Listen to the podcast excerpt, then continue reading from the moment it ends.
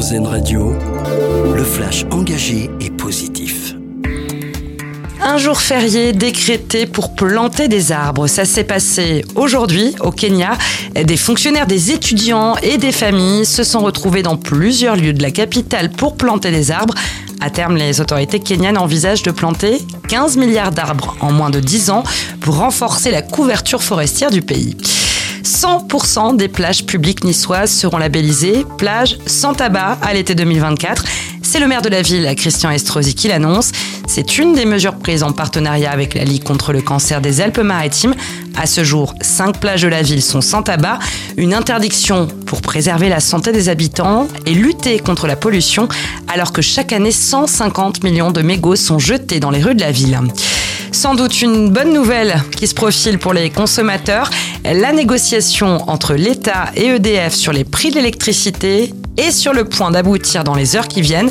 C'est ce qu'a annoncé aujourd'hui le ministre de l'économie Bruno Le Maire. Un accord qui, d'après le ministre, doit garantir que les prix de l'électricité, ce soit nos prix, des prix qui dépendent de nos coûts de production, de l'électricité nucléaire ou des énergies renouvelables. Et puis vous connaissez le slogan, les antibiotiques, ça n'est pas automatique. Pourtant, leur consommation a augmenté de 14% en 2022 en France. Les autorités sanitaires alertent notamment sur la prise d'antibiotiques chez les enfants. Voilà pourquoi elles vont diffuser en décembre une campagne de sensibilisation. On termine avec notre dossier solution à lire sur vivantlemedia.fr. L'association iCycle a inauguré en juin 2022 un chantier d'insertion au sein de la maison centrale de Saint-Martin-de-Ré. Cinq détenus et réparent des vélos récupérés en déchetterie, des vélos qui profitent ensuite aux saisonniers de l'île.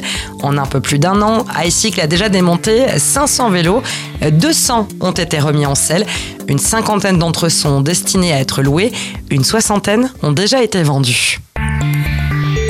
Vous venez d'écouter le flash engagé et positif d'Airzen Radio, une autre façon de voir la vie.